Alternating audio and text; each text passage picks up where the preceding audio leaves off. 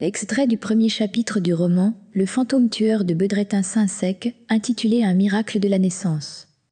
Une de mes connaissances, membre de la faculté de l'Institut des sciences sociales, avait un large cercle à l'université. Ces personnes, toutes ouvertes d'esprit, étaient des figures de proue du monde scientifique. Parmi eux, il y avait des physiciens, des philosophes, des médecins.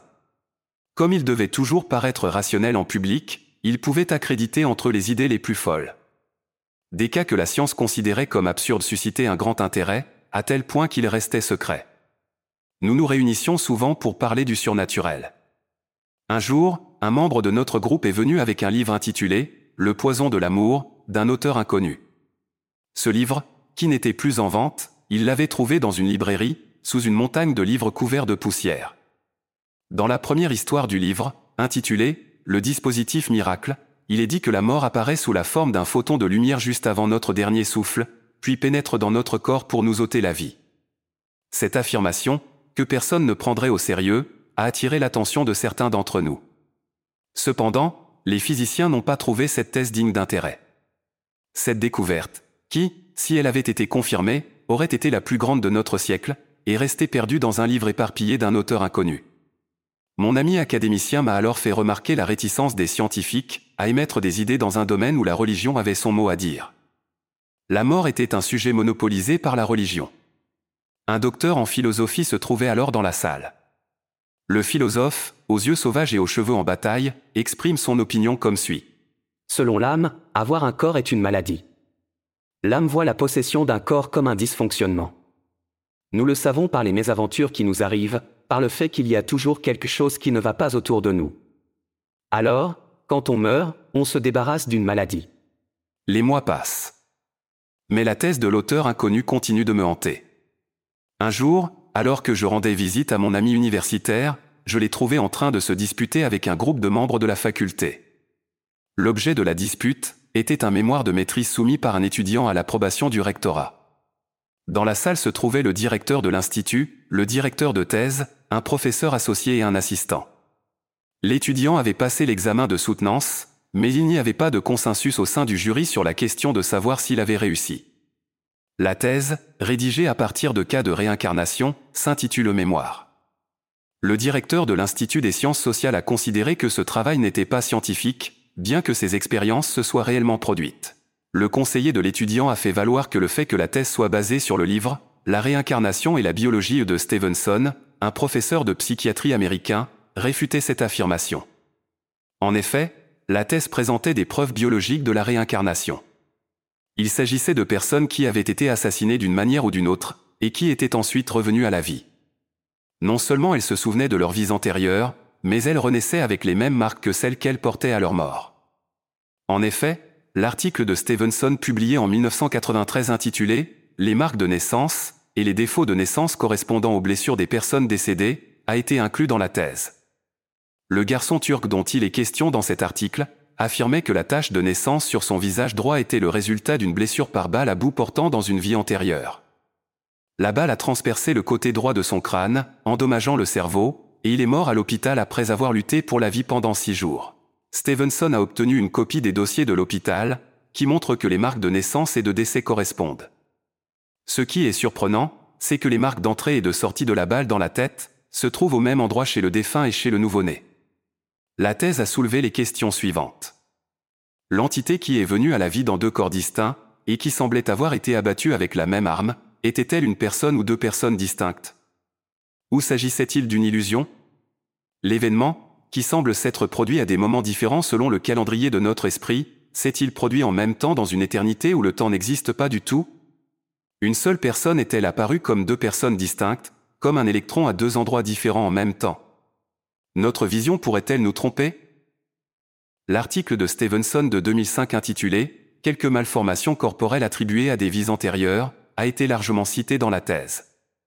Selon cet article, AD est né dans un district de Hatay et a commencé à parler à l'âge de deux ans.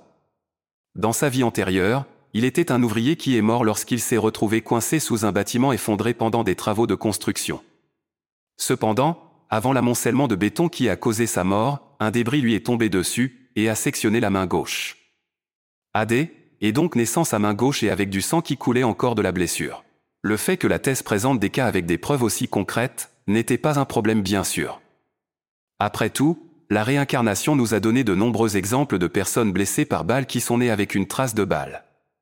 Mais il n'y a jamais eu de cas où une personne ayant reçu une balle dans la jambe est née avec une balle dans la jambe. C'est le cas numéro 14 de la thèse qui a suscité le débat au sein du panel. Il semblerait que lorsqu'un homme qui a été abattu avec une arme à feu alors qu'il faisait de la contrebande se réincarne, il emporte avec lui la balle logée dans sa jambe dans sa vie précédente.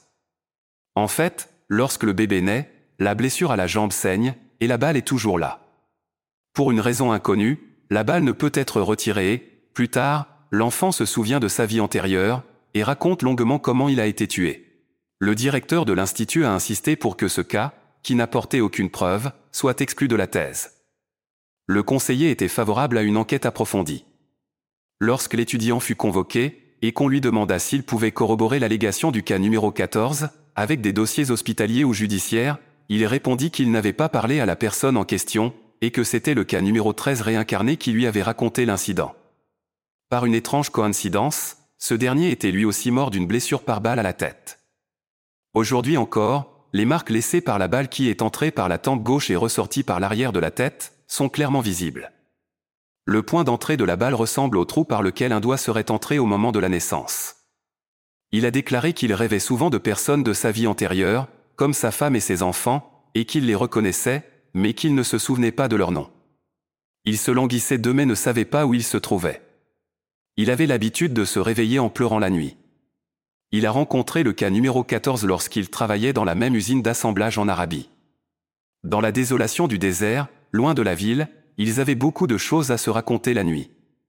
Ils se souvenaient non seulement de leur vie passée, mais aussi du moment de leur mort et même au-delà.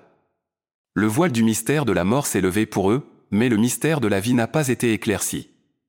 Ils ne savaient pas pourquoi ils étaient nés à nouveau. Qui les avait poussés à revenir dans le monde? Le numéro 13 est devenu plus religieux dans sa nouvelle vie, tandis que le numéro 14 est devenu sceptique.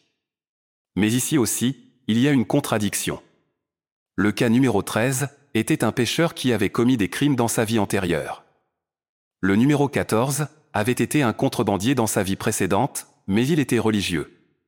La mort a donc fait sortir un homme de la religion et y a fait rentrer l'autre. Le numéro 13 croyait en l'existence de l'âme. Numéro 14 prétend qu'il n'y a pas d'âme, bien qu'il soit mort et ressuscité. S'il y avait une âme, cette balle ne serait pas là.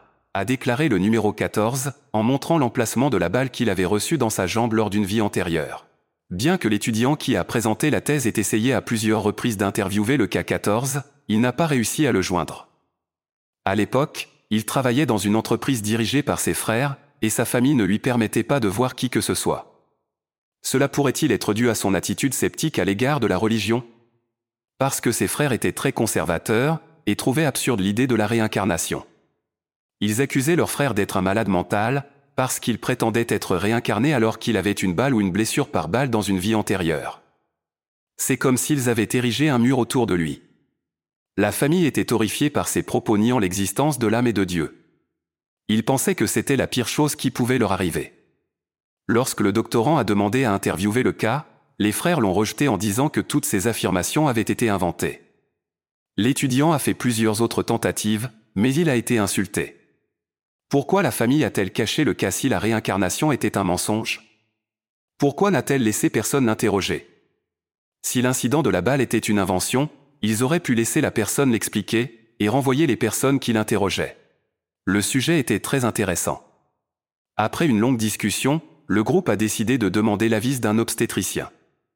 Le dossier de thèse a été porté à l'attention d'un professeur d'un hôpital universitaire. On m'a dit qu'en tant que curieux, je pouvais être présent lorsque l'expert donnerait son avis.